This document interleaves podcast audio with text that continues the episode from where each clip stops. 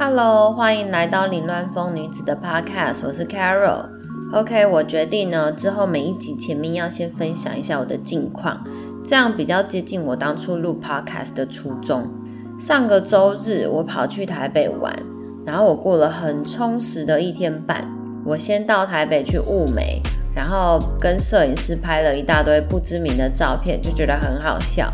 然后拍完之后，我就去我朋友家吃牛排。吃完之后，我再搭车到树林去找另外一个朋友，因为那天晚上要借住他家。然后隔天早上，我们两个再开车去他打工的早餐店买早餐吃。然后我们去动物园，台北市立动物园。我记得我之前在台北工作的时候有去过一次动物园，但那是因为太热，然后觉得好累哦，所以进去没多久我就走了。然后最近突然很想要看看动物。可是因为高雄的动物园好像在维修吧，然后原本月底的时候才要去台北，可是月底换台北市立动物园要维修，就不知道为什么动物园都要维修那么久，所以我就提前先去台北看动物。结束之后，我们再去戏子找另外一个朋友吃饭，我就觉得真的很开心，在这个没有什么特别放假的周日跟周一，可以见到几个朋友，然后陪我一起度过，虽然。唯一一个休假日就是礼拜天，我整天都在奔波跑来跑去的。然后礼拜一又从台北赶回来上课，可是心里面却是满满的幸福感。下一次计划要再去台中，去中部见我的其他朋友们。好，今天要来分享的是我第三次去澳洲的经验。继上次去旅游之后啊，就觉得那生活太快乐了吧，完全就符合我这从小。就想要向往在国外长大的那个想象，那刚好天时地利人和，我离开了当初让我放弃去澳洲的那份工作，然后也离开了我不快乐的朋友们。距离去澳洲旅游的半年后，我买了单程机票到澳洲。我这次想要去打工度假，然后到澳洲之后，我一下飞机就看到熟悉的 Karen。然后这次上后座之前，我就有点紧张，想说，哎，不知道这次熊宝会不会又大哭？哎，幸好他长大了，花不到几分钟，我们就变好朋友。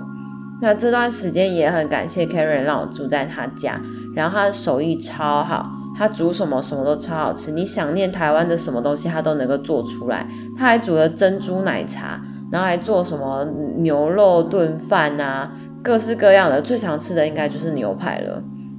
然后我在那边找的第一份工作是在工厂里面包装菠菜的，就是那种可以直接食用的那种菠菜，那种沙拉里面会吃到那种，哎，应该算什么菠菜宝宝吗？就比较好吃、比较细致一点的那种菠菜。然后那很酷哦，那间工厂上班时间是早上四点半，所以我大概。呃，四点前要出门，所以大概三点半起来，刚好 Karen 她老公要去开 Uber，所以他就顺便找我去那边上班。然后我刚去的时候比较不熟悉，所以一开始比较紧张。那时候进去之前，你要先换上全身的防护衣，还有靴子，因为里面可能会很湿，会有很多水，然后避免你滑倒。然后它里面进去就是很大的机器，外面会有卡车把。他们从早上从农场里面摘下来的菠菜，然后倒进一个很大的机器里面。那机器里面会先撒一些消毒水，就是有点像农药的感觉，就是撒一些消毒的。因为它上面可能会有一些虫啊，或者是我看它旁边写说，如果看到这些东西要挑出来，还有青蛙、小青蛙，还有各式各样你想象得到的小虫子、小的生物们。然后它经过那些机器之后，它会洗掉大部分的生物，只剩下菠菜。可是还是有一些会粘住瓜牛什么，你要把它拔下来。所以我的工作就是，当他们全部从那个机器里面，就是经过了几个关卡，然后到输送带上面的时候，他们已经算是洗过一两次，然后又风干，然后到输送带上面。我就要在那边挑，就是翻一下所有的叶子啊，然后看这些菠菜里面有没有不是菠菜的蔬菜，要把它挑起来。然后还有那个有小瓜牛啊、小虫子啊、毛毛虫啊，或者是比较扯的，像那个小小的蟾蜍或者是青蛙，你都要把它挑出来。不过幸好我没有看到。我记得有一次我看到一个呃不知道是什么的生物，但是看起来比较大，我就。不敢抓，我就让它这样子不小心从我眼前移过去。反正如果你它到时候到包装袋里面，他们还会再检查一次，然后有问题的话就不会送出去，应该是这样子吧。然后它过了输送带之后，我还要负责的部分就是要换包装袋的那个包装纸，那个都是塑胶的，所以它一卷装完之后，你就要去换新的一个。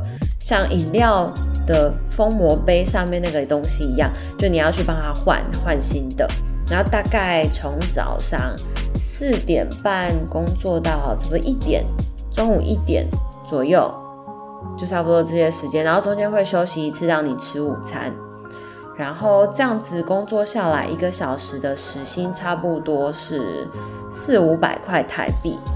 觉得还蛮多的，而且一天这样工作下来的时间蛮长。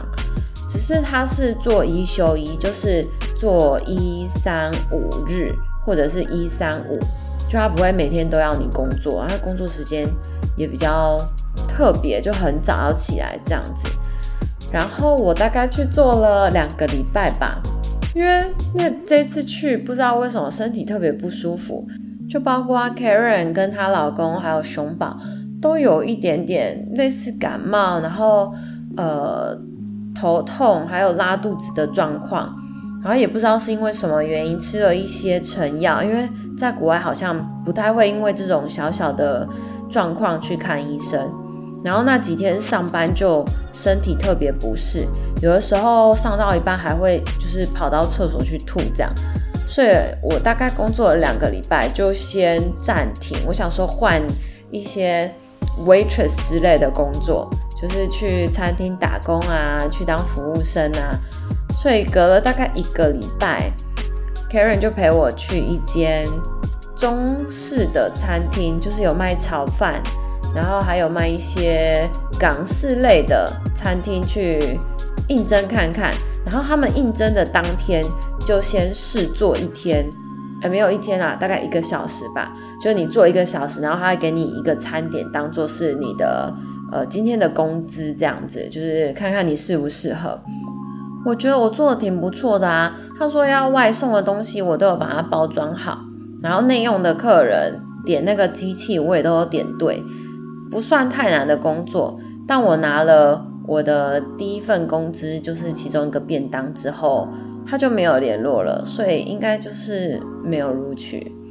然后这是我找的第二份工作啊，也是最后一份工作啊。我总共在澳洲待了差不多三个多月吧，这期间完全就是靠着之前的所有存款在过生活。然后还有 Karen，他有时候就是买一些菜啊，顺便煮我的饭，他都没有跟我收钱。然后我也省了那个房租，所以在那边过得其实挺愉快的。每天就是跟 Karen 一起顾小孩，或者是带小孩出去玩、去 shopping、去逛街。然后 Karen 她老公在教气功，所以那时候也跟着一起去上一些气功的课，觉得很酷。在台湾好像蛮少这种学气功的课程或者是活动，所以那时候去觉得蛮有趣的。待在澳洲的这三个月的期间，刚好遇到 Karen 跟她老公的结婚纪念日，然后就这么幸运的，他们要去一个山上的木屋过他们的结婚纪念日，也把我带去了。刚好我们的大学同学 Coco 也要来澳洲玩，所以他就一起来找我们，我们就。三个女生，然后还有熊宝跟 Karen 她老公住在那个超大小木屋，她的后院也超大，就是 Karen 可以带熊宝去那边骑脚踏车啊，或者是踢球啊。但我不是一个很爱大自然的人，所以我就待在他的 balcony，他的那个阳台上面看他们，然后他们就在下面玩，我们就一起吃饭，一起去 shopping，然后一起顾小孩。尤其是 Coco 来了之后，熊宝超爱他，根本把他当女朋友一样，去哪里都要跟他一起去。刚好跟 Karen 就可以休息一下。熊宝再怎么可爱，就是天天这样陪他，也是会有点累的。然后我就因为后来家人有身体的一些状况，所以我就先回台湾。这样原本是打算能够再去澳洲的啦，结果我回来大概一个月左右吧，疫情就爆发了，所以就没有什么机会再回去。现在就也过了三年了耶。就很希望可以再找时间再去澳洲，预计是明年九月，所以要跟我一起去的人，记得把九月那个中秋连假空下来哦。希望明年可以再去找熊宝，而且妹妹也出生了，米娅超可爱，长得跟熊宝小时候几乎一模一样。他们两个是天使宝宝，就是连熊宝发烧的时候都一直笑，不会乱哭乱闹的。有的时候还是会闹啦，但大部分的时候真的都超可爱、超乖、超好带的。希望这次大家都可以一起去找 Karen 玩。好，那今天的 Podcast 先这样喽，差一点点就是超过时间，应该上架的时候已经礼拜四了吧？好，希望大家喜欢。I love you guys，拜拜。